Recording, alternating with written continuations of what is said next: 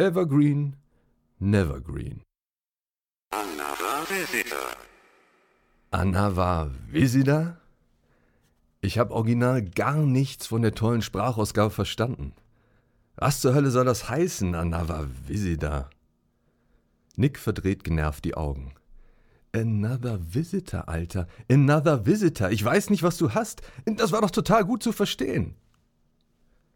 Er dreht sich zum Fernseher zurück und fängt an, mit dem Joystick rumzurühren. Das Männchen im Turnanzug springt aus dem Aufzug und joggt den Gang entlang. Obwohl es kein Hindernis gibt, drückt Nick kurz auf den Feuerknopf, um zu springen. Okay, den Salto, den der Sprite schlägt, der ist immer noch elegant. Aber darum geht's ja gar nicht. Es geht um die wichtigste Frage der Menschheitsgeschichte, zumindest aus der Sicht des Beifahrers. Welches Spiel ist soundmäßig ein echter Evergreen? Ein Klangklassiker für die Ewigkeit? Wie bei allen Sachen, die unsere digitale Vergangenheit betreffen, hat Nick die Diskussion sofort zu einem Glaubenskrieg hochstilisiert. Darüber brauchen wir überhaupt nicht zu reden. Impossible Mission ist der Evergreen schlechthin. Ich meine, die Sprachausgabe, das war ein elementares Trommelfellerlebnis. Ein unglaublicher Effekt, der alles Dagewesen in den Schatten gestellt hat. Ein bla bla und so weiter. Zum Beweis hat er mich natürlich sofort in den Keller gezerrt und seine alte Kiste angeworfen. Früher, da war das ganze Jugendzimmer, ach was, die ganze Existenz auf den CW ausgerichtet, besonders bei Nick. Er hatte seine Schränke so umgebaut, dass man das Regal, in dem der Brotkasten stand, ein Stück rausziehen konnte. So war der Kopf schön auf einer Linie mit dem Fernseher. Diskettenlaufwerk und Boxen direkt daneben in Griffweite. Ich glaube, wir haben seitdem nie wieder so einen ergonomisch perfekten Computerarbeitsplatz gehabt. Perfekt, um ermüdungsfrei Raid over Moskau zu zocken. Und jetzt? Zwei Quadratmeter Estrich. Mehr hat Sabina ihrem Gatten für seine Leidenschaft nicht zugestanden. Sie spricht immer vom Hobbyraum, doch in echt ist es nur eine Abstellkammer. Ein Kabuff im Keller, wo alle Sachen hinkommen, die sonst keinen Platz haben. Und das bedeutet, nix geliebtes Retroarchiv muss sich den Platz in den rostigen Baumarktregalen mit einem Weihnachtsbaumständer, Rasensamen und Gummistiefeln teilen. Ein trauriges Bild. Als Isolierung haben wir uns jeweils einen halben Jahrgang aktueller Softwaremarkt unter den Hintern geschoben so kauern wir also da und starren auf den Grundig-Fernseher, der, genau wie der Commodore 64, auf dem Boden stehen muss. Nein, Sabina, unsere Hintern mögen kalt sein. Doch es wird dir nicht gelingen, unsere Leidenschaft abzukühlen. Also, nix Le Leidenschaft sicher nicht. Er ist schon wieder total angezickt und sticht mit dem zitternden Zeigefinger auf mich ein. Jetzt, jetzt pass mal auf! Sein Saltomann wendet sich von einem Snackautomaten ab, den er gerade durchsucht hat, segelt über den nächsten Roboter hinweg und taucht am unteren Bildschirmrand ab. Exitus.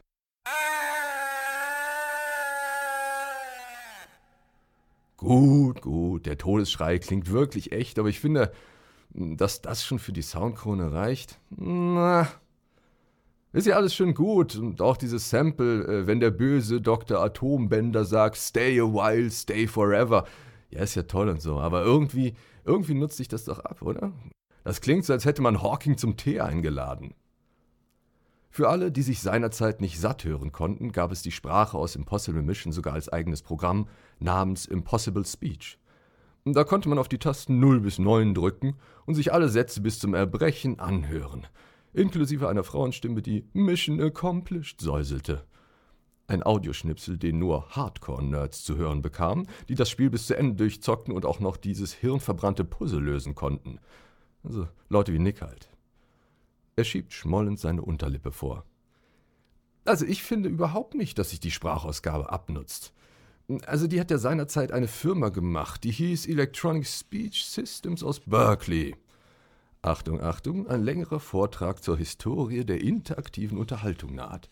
Und jedes Game, absolut jedes Game mit dieser Sprachausgabe war ein Knaller. Ich sage nur Beachhead 2. Ghostbusters? Zitat, he slimed me. Oder dieses sagenhafte Kennedy Approach, wo man Fluglotse war und die Kennungen der Maschinen durchgesagt wurden. Das war doch alles der totale Hammer. Ja, gut, äh, aber durch die Sprache wurde das Gameplay ja auch nicht besser.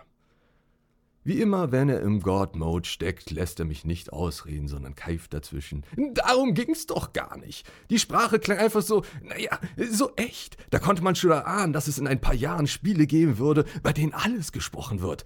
Ein unglaublicher Zukunftsflash. Womit wir wieder am üblichen Scheideweg angekommen wären. Hirnloser Baller Heinrich trifft auf Geek, der die Technik um ihrer selbst liebt. Wie zum Beweis lässt er sein Männchen noch einmal Salto schlagen und besonders elegant in einen Abgrund rauschen. Er starrt mich mit seinem irren Siehste Blick an. Ich stopfe mir unbeeindruckt fünf Quaxifröschel in den Mund. Naja, wenn du meinst. Das hasst er. Das hasst er. Wenn ihm jemand nicht recht gibt, sondern die Diskussion abbricht, da geht ihm richtig der Hut hoch. Das macht immer wieder Spaß, ihm diesen kleinen Knochen hinzuwerfen. Mit einer fahrigen Bewegung reißt sich der Beifahrer auch ein paar Quaxis aus der Tüte. Na ja, äh, dann sag du doch mal ein Game mit gutem Sound. Nichts weiter als das. Ja, also ganz klar, äh, Commando. Das war ein Soundtrack wie ein Tritt in den Arsch, ein ganz klarer Evergreen. Nicks Finger spazieren über die sauber durchnummerierte Floppies in seiner Box. Naja, wenn du meinst. Zielsicher fischt er einen schwarzen Plastiklappen raus und legt ihn ins Laufwerk ein. Er raschelt los und spuckt das Inhaltsverzeichnis aus. Nick steuert den Cursor in die Zeile mit Commando, hackt davor und hängt dahinter ein 8,1 Load. Okay, so richtig sicher bin ich mir nicht, dass Commando wirklich ein Evergreen ist. Sicher ist nur, dass ich selbst heute, nach einem guten Vierteljahrhundert, manchmal doch diese Melodie pfeife. Ohne speziellen Anlass, einfach nur so. Dann muss er eigentlich gut gewesen sein. Mit einem spöttischen Seitenblick tippt der Beifahrer Run ein und reicht mir den Competition Pro. Na dann, viel Spaß. Buh. Die Melodie plärrt aus dem völlig überforderten Monolautsprecher des Grundig. Das typische sündige Switcher von Rob Hubbard. Der war ja einer dieser Musikgötter schlechthin. Wenn das Spiel Music by Rob Hubbard versprach, war das allein ein Grund, es sich auf dem P2P-Pausenhof zu beschaffen der Mann war ein Magier. Er presste Sounds aus dem dünnen SID-Chip, den vorher keiner für möglich gehalten hatte. Statt nach drei Stimmen klang das Ganze wie, wie nach Jean-Michel Jarre und einem halben Arsenal von Synthes. Auch beim Hintergrund-Soundtrack für Commando hat er nicht gerade dünn aufgetragen. Untenrum stolpert eine Basslinie, auf zwei und vier knallt die aus Rauschen zusammengebaute Snare Drum und obenrum wimmert dieses geile Sinti-Thema. Das habe ich jetzt wieder ein Jahrzehnt lang im Ohr. Das ist einfach, es ist einfach gut und, und ziemlich laut. Ich spüre, wie sich meine Hand in Richtung Lautstärkeknopf bewegen will. Nein, das geht jetzt nicht, sonst hätte Nick gewonnen. Wenn es zu laut ist, dann bist du zu alt. Da muss ich jetzt durch. Erbarmungslos bohrt sich Herrn Hubbards Werk in unsere Ohren. Ist, ist doch cool, oder? lüge ich. Und schon tot. So ziemlich die erste gegnerische Kugel hat meinen blauen Pixelsoldaten umgehauen. Immerhin, das fiebende Todesgeräusch beschert wenigstens eine Sekunde lang Ruhe. Dann rödelt der Soundtrack schon wieder los. Feuern, feuern, feuern, Granaten einsammeln. Theoretisch könnte ich die auch abfeuern, doch dafür müsste ich doch die Leertaste hauen, was mich schon mit 15 motorisch total überfordert hat.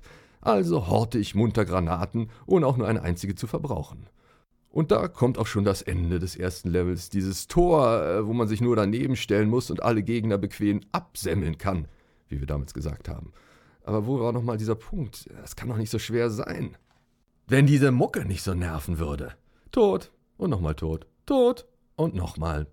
Ohne hinzusehen weiß ich, dass Nick fett grinst. Und weil er weiß, dass ich es weiß, hockt er weiter mit gefalteten Armen da und kostet meine Niederlage aus. Äh, soll ich leiser drehen?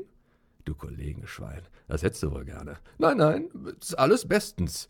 Scheiße, noch eine Minute länger die Mucke und mein Kopf platzt, wie damals in diesem Film Scanners. Fuck! Und endgültig tot. Die Erlösung.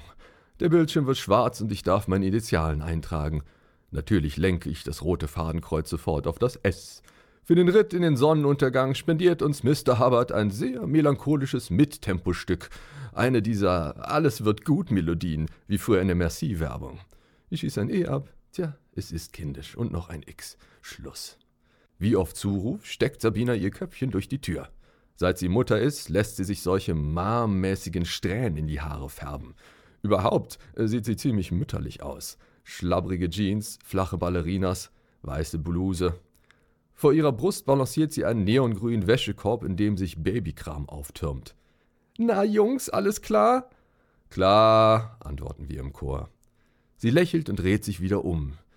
Dann aber stockt sie und schaut nochmal zum Fernseher rüber. Oh, die Musik ist aber schön. Sie klingt, als hätte sie im Zoo gerade ein Robbenbaby gesehen. Ich gucke Nick an, Nick guckt mich an. Wir prusten los und versuchen, die Fäuste gegeneinander zu boxen, was mit einem spitzen Schmerz im Knöchel endet. Dann brüllen wir so laut, dass selbst Mr. Hubbard es hören müsste. Never Green!